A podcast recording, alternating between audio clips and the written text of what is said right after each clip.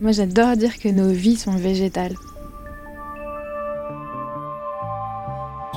Bienvenue dans Flowers, le podcast de Kenzo Parfum qui part à la rencontre des actrices et acteurs engagés du monde de la fleur qui œuvrent pour une vision du végétal respectueuse et juste pour un monde plus beau. Je suis Noline Serda. Aujourd'hui, il et elle se donnent une mission, celle de pratiquer et de faire découvrir une culture des fleurs douces et respectueuses. C'est le mouvement du Slow Flower, une culture locale des fleurs qui respecte leur saisonnalité pour une consommation plus éthique. Ce mouvement est devenu la philosophie de travail de Massami Charlotte Lavaux, ambassadrice de Flower by Kenzo et floricultrice engagée qui a fondé Plein Air, la première ferme florale de Paris. Depuis 2022, Massami Charlotte est ambassadrice de Flower by Kenzo. Inspirante et inspirée, elle œuvre au quotidien pour un monde plus beau. Des valeurs fondamentales partagées par Kenzo Parfum. Dans cette optique, je l'ai accompagnée à la rencontre des personnes qui agissent, chacun et chacune à leur manière, pour la fleur vivante et qui l'inspirent quotidiennement dans son travail. Dans cet épisode, Massami Charlotte Lavaux rencontre Mathilde Bignon, cofondatrice de la boutique de fleurs Désirée avec Audrey Venant. Nichée au cœur du 11e arrondissement de Paris, cette boutique prête une attention toute particulière à la naissance de ces fleurs, à leur terre et leur histoire. Mathilde et Audrey privilégient l'achat local et raisonné. Elles s'inscrivent à contre-courant de la culture industrielle et polluante des fleurs. Bonjour Mathilde. Bonjour Massami. Est-ce que tu vas bien? Je vais très bien aujourd'hui. Donc on se voit régulièrement dans la vraie vie, mais je suis très contente de te revoir aujourd'hui. Est-ce que tu voudrais bien te présenter? Alors je m'appelle Mathilde Bignon et avec Audrey Venant, qui est mon associée, on a monté il y a un peu plus de cinq ans Désiré, qui est un fleuriste un peu particulier on est en région parisienne, on est à Paris, et on a une particularité, c'est qu'on travaille exclusivement des fleurs locales et de saison, avec une grande acception du mot local, puisqu'on travaille des fleurs françaises et un petit peu à la frontière italienne euh, dans la région de San Remo.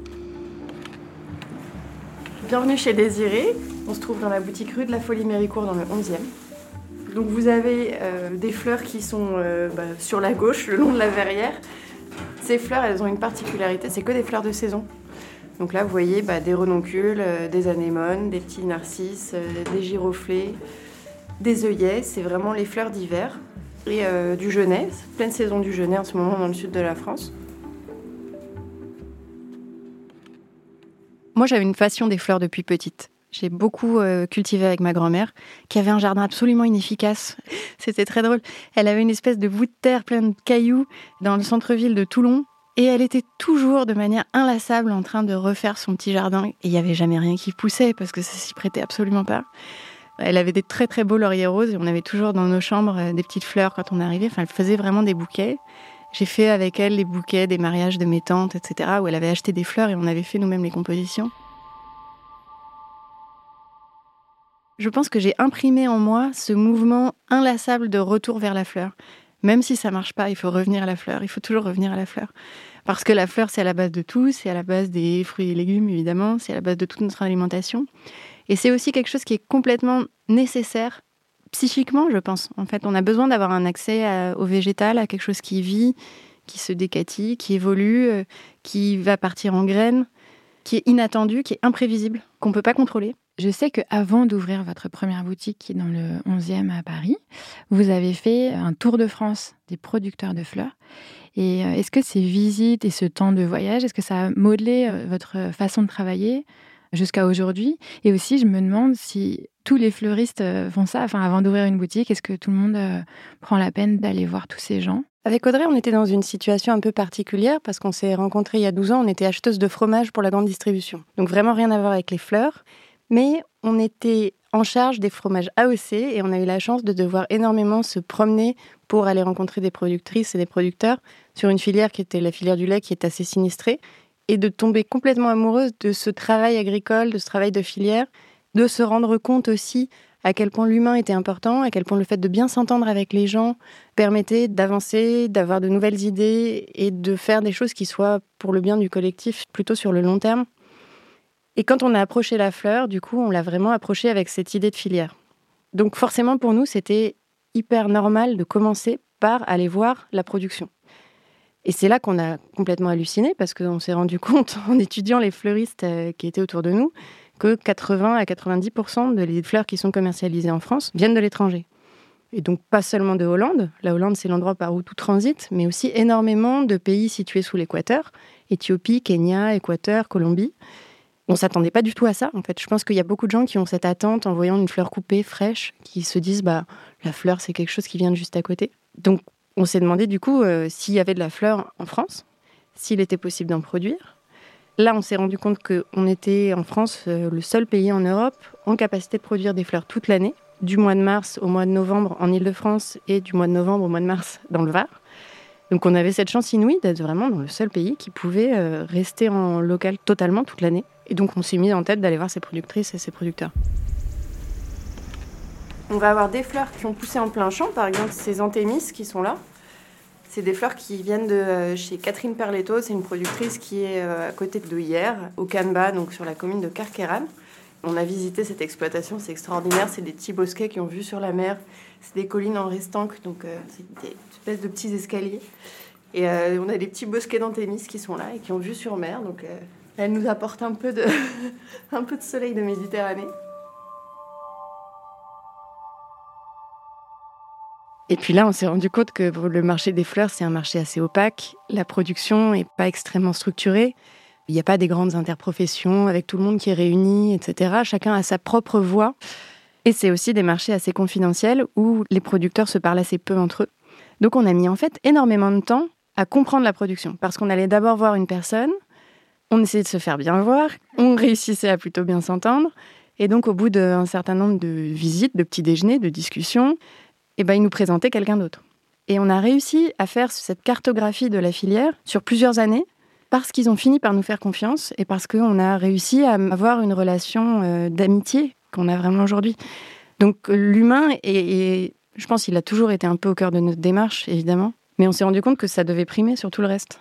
Vous êtes hyper impliqué sur la filière, sur vraiment le collectif, le groupe. Vous êtes très active dans le collectif de la fleur française qui a été euh, fondé par Hélène Taquet. On voit quand même de plus en plus de fleuristes qui se penchent de très très près euh, sur la culture, la floriculture, l'agriculture, et qui euh, sautent par-dessus la barrière du champ pour aller cultiver euh, eux-mêmes ou elles-mêmes. Est-ce que vous pensez que toutes et toutes les fleuristes devraient aller au champ, aller cultiver? Est-ce que vous pensez que c'est tenable comme tendance? Je pense que d'un point de vue quotidien, c'est pas du tout tenable parce que c'est deux métiers complètement différents et que c'est difficile de les exercer au même moment. Je pense que tout le monde devrait aller voir la production parce que c'est extrêmement important de se rendre compte de la pénibilité du métier et de la réalité du métier et du temps qu'il faut. Ça permet d'avoir une relation beaucoup plus équilibrée, de tout d'un coup pas arriver pour négocier un prix. Euh, quand on est en direct avec quelqu'un dont c'est le travail, il y a une forme de respect qui s'établit entre euh, ces intervenants qui est super importante le fait de savoir ce qu'on vend est aussi extrêmement important pour bien vendre, parce que d'être allé visiter la production et pouvoir dire bah, ce pavot il vient de chez Ludo, voilà, je sais dans quoi il pousse, je sais où, je sais qu'il y a des coquelicots de part et d'autre, qu'il n'utilise pas de pesticides, que son fiston il élève des poules et que c'est chouette. Et donc ça, ça m'aide énormément à vendre mes produits. Je pense que c'est très important d'avoir ce lien pour avoir cette histoire, parce qu'une filière, c'est une continuité d'histoire. Mais il y a des modèles qui s'établissent dans lesquels euh, les fleuristes euh, cultivent ou des producteurs font des bouquets. Et je trouve ça très intéressant. L'enjeu pour moi, c'est de trouver là-dedans l'équilibre économique. Je trouve ça super intéressant parce qu'il y a une logique, on cultive ce qu'on aime, on a ses fleurs préférées et on veut en faire quelque chose de beau.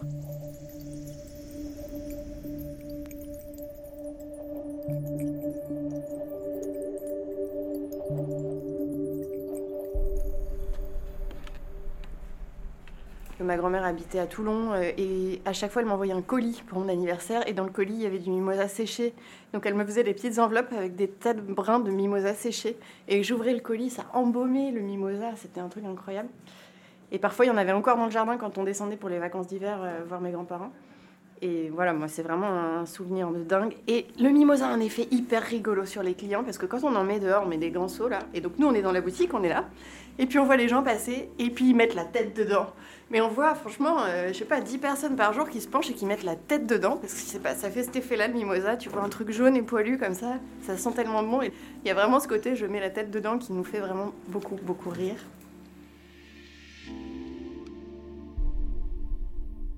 Les visiteurs qui viennent à ma ferme sont parfois étonnés que je fasse pousser des fleurs à Paris.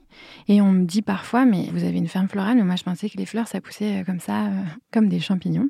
De temps en temps, j'ai la sensation qu'on n'a pas forcément conscience que la fleur coupée est un produit agricole. Est-ce que tu pourrais retracer un peu pour nous euh, la vie d'une fleur coupée avant d'arriver dans un vase chez un de vos clients? Il y a énormément d'acteurs de la production de la fleur. Ça commence par la graine ou le bulbe, tout bêtement. Et avant même, en fait, la graine ou le bulbe, ça commence par la création de la fleur. Parce que de la même manière que quand on trouve un abricot sauvage ou une pêche sauvage, bah, c'est tout petit, ça a une peau super épaisse et ça ressemble pas vraiment à ce qu'on va trouver au marché. Bah, la fleur aussi a été transformée par rapport à ce qu'on trouve naturellement. Une fleur sauvage va être un petit peu retravaillée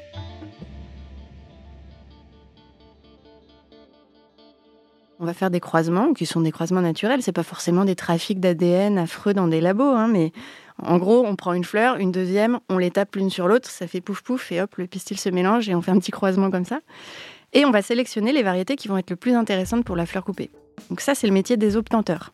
Ces obtenteurs, ils ne travaillent qu'à développer de nouvelles variétés et ça prend jusqu'à 5 ou 6 ans à travailler une nouvelle variété parce que d'abord, bah, on crée notre graine, mais ensuite on doit la planter 2 à 3 ans d'affilée pour vérifier que la graine est stable, que la fleur ne va pas tout d'un coup changer de forme ou changer de couleur. Il y a vraiment un temps très important sur la partie obtention. Ensuite, on a la partie semencier ou producteur de bulbes. Soit c'est aussi des obtenteurs, soit c'est des gens qui vont euh, acheter des variétés à des obtenteurs et être en charge de les reproduire et de les commercialiser. Nous, on travaille beaucoup avec des producteurs qui travaillent avec deux grands obtenteurs qui sont dans le sud de la France, qui sont Biancheri, qui est un obtenteur italien à San Remo, qu'on a eu la chance de visiter et qui travaille euh, des variétés extraordinaires.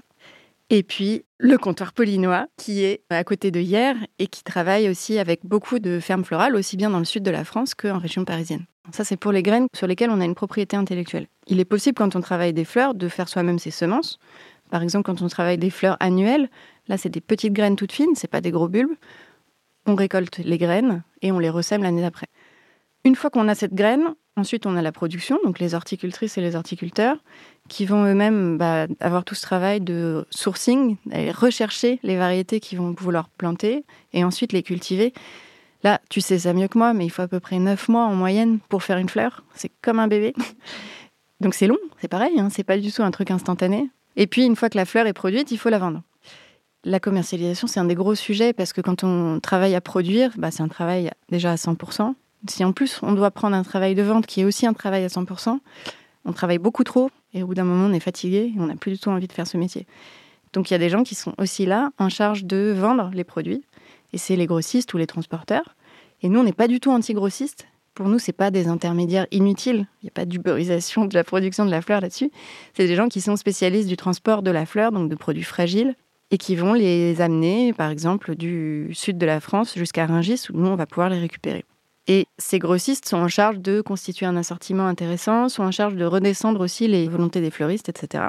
Et puis ensuite, eh bien, on a les fleuristes et le client final.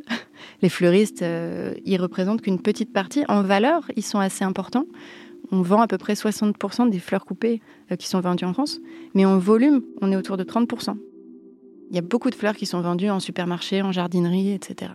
Donc ce que les fleuristes apportent, c'est la partie conseil, c'est hyper important de réussir à garder cette partie conseil et cette partie lien humain.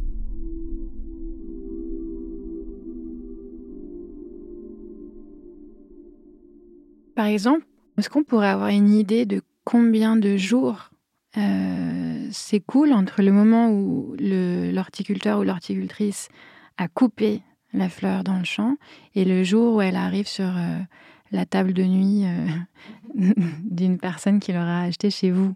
Tout dépend énormément d'où elle vient. Si tu veux, si on prend le marché mondial de la fleur, euh, aujourd'hui, donc en France, on a à peu près 80% de fleurs importées. Ces fleurs importées, elles peuvent venir de Hollande ou du Kenya, mettons. Si elle vient du Kenya, elle va être coupée un lundi.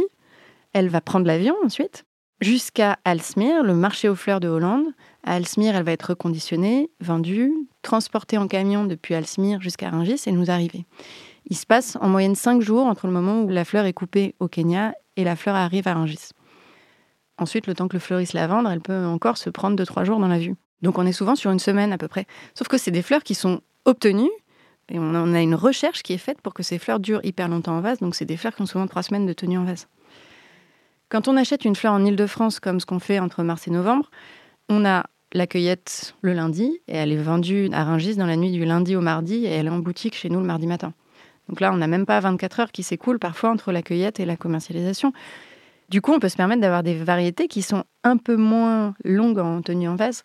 Un très bon exemple pour ça, c'est la rose. La rose, aujourd'hui, elle a plus de parfum. Quand on va en magasin, on met le nez dans un bouquet de roses, euh, ça sent le plastique, quoi. Enfin, c'est pas terrible. C'est parce que c'est des variétés qui ont été obtenues pour tenir le plus longtemps possible. Et biologiquement, quand une fleur sent bon, elle tient un peu moins longtemps parce qu'elle va attirer plus vite les insectes, elle va être plus vite pollinisée.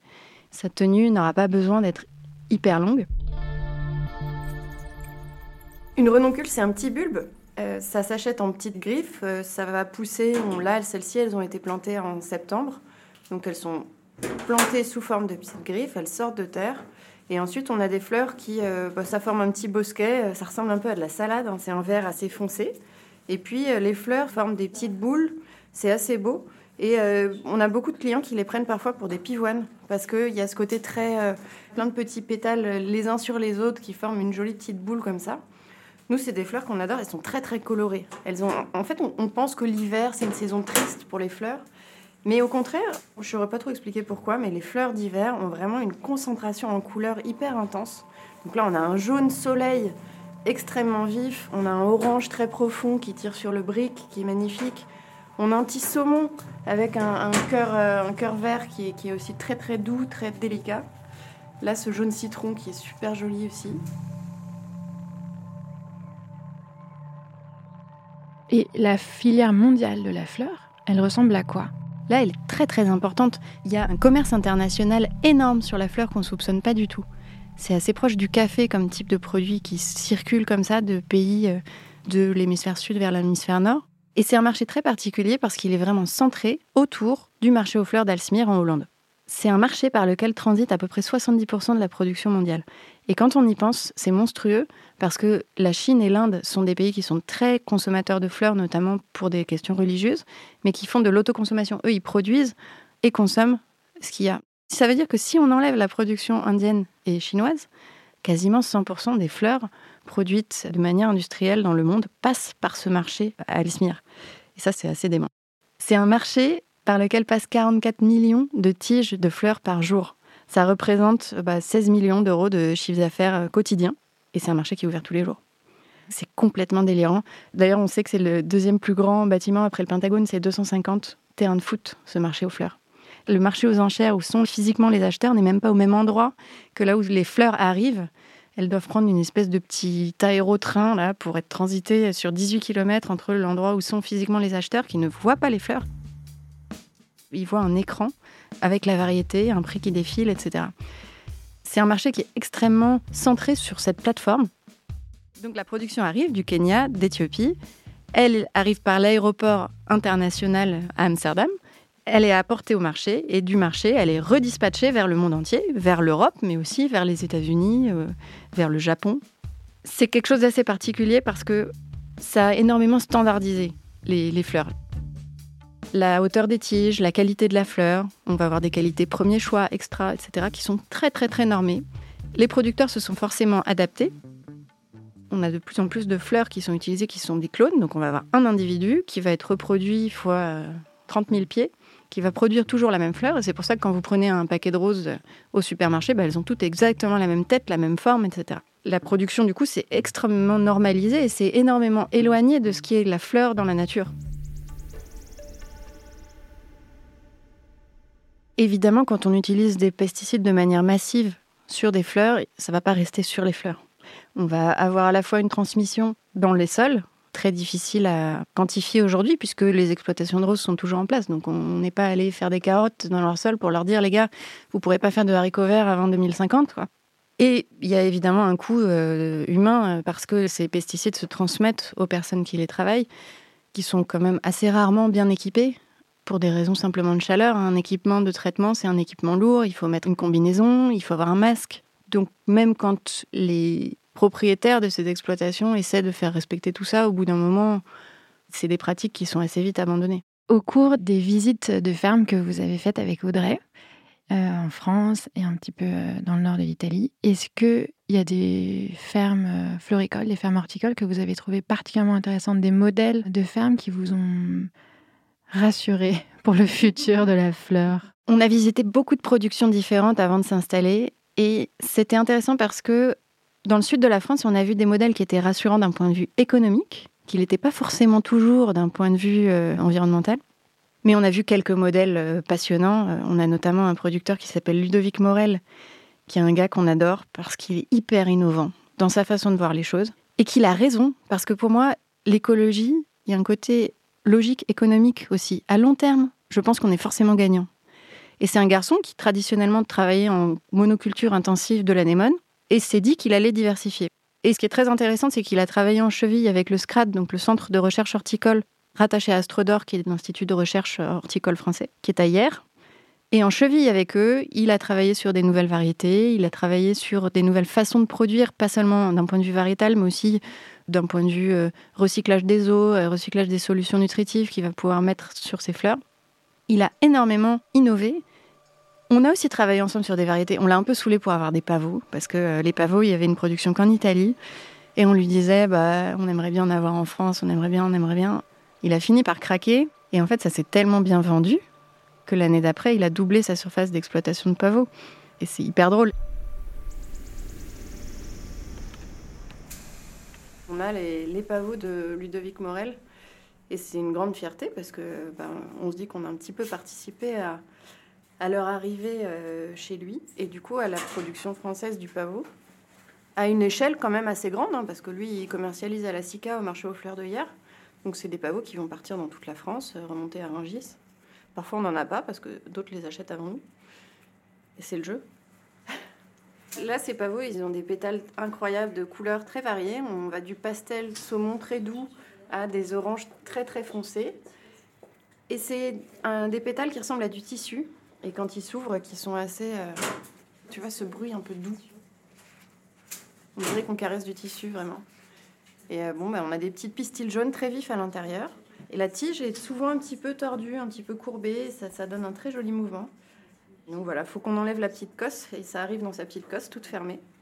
Et puis ensuite, on enlève cette petite couverture poilue verte qu'il y a sur les pétales. Et là, le pavot se déploie complètement. Comme si on ouvrait euh, un petit pochon de tissu.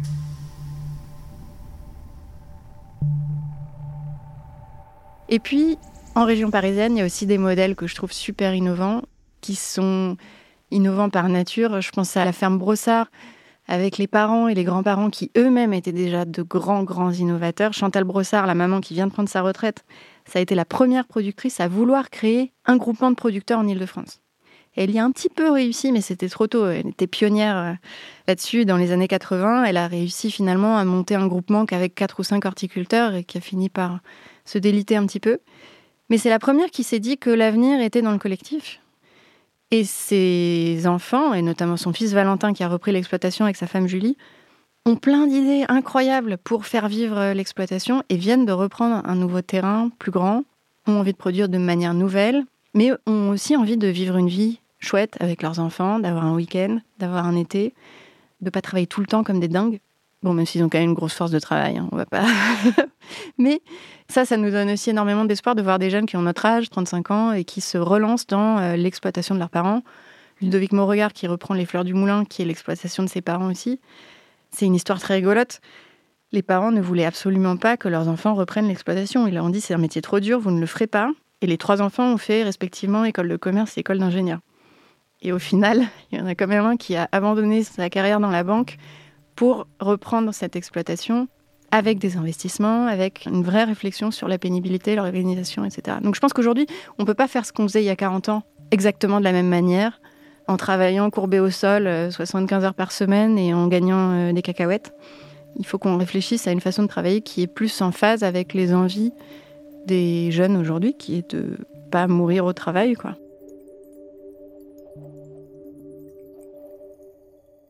Et est-ce qu'il y a des hum, façons de commercialiser la fleur qui t'inspirent? Quand on s'est lancé, on a visité beaucoup de fleuristes et on s'est rendu compte que souvent, d'un point de vue émotionnel, c'est quelque chose de très important le fleuriste. Le fleuriste, il est là à tous les moments de la vie, euh, pour la naissance, pour les deuils, etc.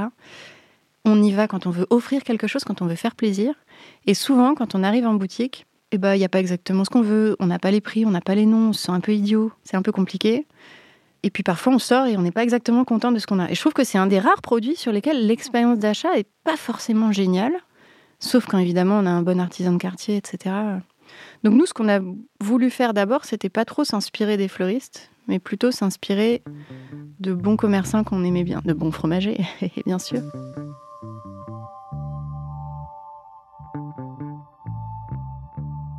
Le fleuriste, c'est un métier très difficile parce que ça mêle l'artiste et le commerçant. Et c'est quand même rarement compatible, hein, ces deux. c'est rarement dans le même être humain, euh, ces deux choses-là. Alors là, tu vois, on a regardé les fleurs à l'unité, mais si on va dehors, on a aussi des bouquets tout faits. Ça, c'est important parce qu'il faut aussi se mettre un peu à la place du client. Il y a des gens, ils sont pressés, ils ont besoin d'avoir un bouquet tout fait, ils prennent et puis ils partent avec. On a des bouquets qui sont 100% en fleurs du Var. C'est important aussi pour nous de pouvoir montrer qu'on a une provenance qui est bien maîtrisée. En plus, ça touche les gens parce que c'est vrai que Paris, il y a très peu de Parisiens. Il y a quand même beaucoup de gens qui viennent de toute la France. Et du coup, euh, bah, ceux qui viennent du Var sont contents de voir qu'il y a des bouquets de fleurs qu'ils ont vus euh, chez eux aussi. Et là, par exemple, dans un bouquet 100% Var, bah, tu as des renoncules, des anémones, du statis qui vient du sud aussi, euh, qui est une petite fleur qui est très sympa, qui sèche, un peu le jaunet blanc, quelques anthémis. Donc ça, c'est un bouquet vraiment... Euh, là, du mimosa qu'on a utilisé quasiment comme un feuillage, dans des teintes jaunes. Donc ça, c'est des choses qui marchent très très bien chez nous et les gens aiment bien nos compositions en général. C'est assez coloré, c'est assez vif, c'est pratique. Pour moi, les modèles de fleuristes qui m'inspirent, c'est des gens qui ont toujours été droits dans leurs bottes et qui ont toujours travaillé avec des productions locales, qui ont toujours valorisé le côté extraordinaire de ces produits-là. Je pense notamment à Franck Delarbre à Paris, dans le 6e, qui est un fleuriste. Euh, nous, on n'a rien inventé, ça fait des années qui fait exactement euh, ce que nous, on a décidé de faire, c'est-à-dire de travailler avec des producteurs locaux en mettant en valeur les produits de saison. Et je pense qu'il y a énormément de fleuristes qui font ça aussi aujourd'hui. Et c'est ces artisans-là qui, pour moi, sont un modèle euh, d'avenir. C'est ceux qui défendent vraiment leur bout de gras et ceux qui connaissent les producteurs et qui sont capables de raconter une histoire. Merci beaucoup Mathilde d'être venue et pour cette longue conversation sur la fleur. Merci pour ton temps.